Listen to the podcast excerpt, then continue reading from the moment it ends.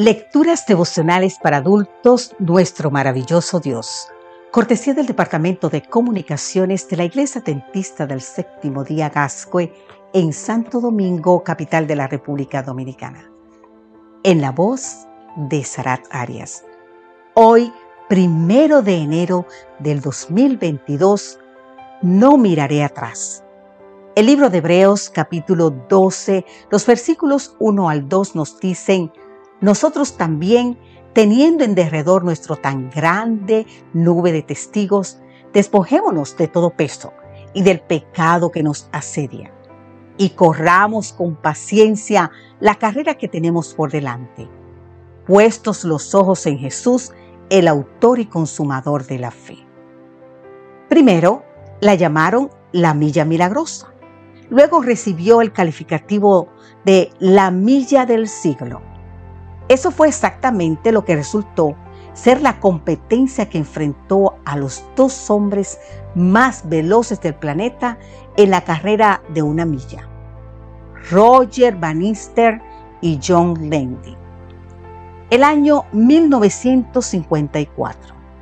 El lugar, Vancouver, Canadá. El escenario, los quintos Juegos de la Mancomunidad. Para ese entonces, los dos atletas habían logrado romper la barrera de los cuatro minutos, el récord para la distancia. El primero en lograrlo fue Van Nister, con una marca de 3.59.4 en mayo de 1953. Poco después, en junio de ese mismo año, Landy logró detener el reloj en 3.58 convirtiéndose así en el dueño de la nueva marca. Ahora bien, ¿quién de los dos prevalecería?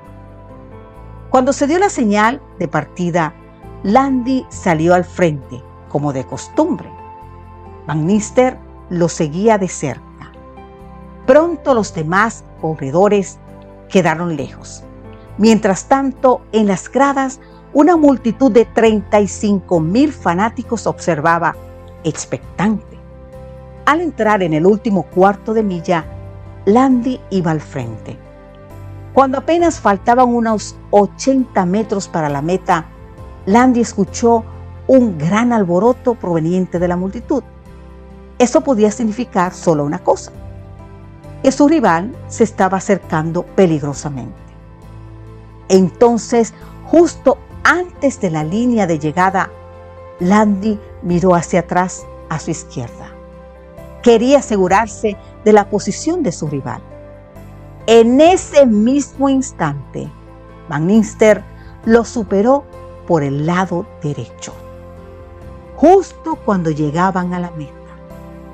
Una estatua en Vancouver se erige hoy en recuerdo del dramático final. Querido amigo, querida amiga, el nuevo año 2022 ha comenzado. El mundo nos observa. ¿Cómo correremos la carrera que tenemos por delante?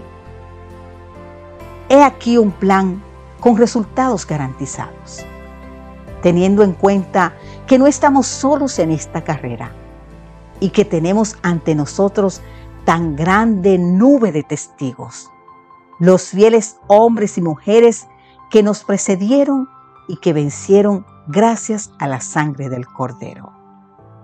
Resolvemos lo siguiente. Primero, que nos despojaremos de todo peso y del pecado que nos asedia. Segundo, que no miraremos hacia atrás, a menos que sea para recordar la manera como Dios nos ha guiado hasta aquí. Tercero, que correremos la carrera puestos los ojos en Jesús, el autor y consumador de nuestra fe. Gracias Padre Celestial, porque estás no solo al principio, sino también al final de nuestra carrera. Ayúdanos en el año que comienza hoy a despojarnos de todo lo que deshonre tu santo nombre.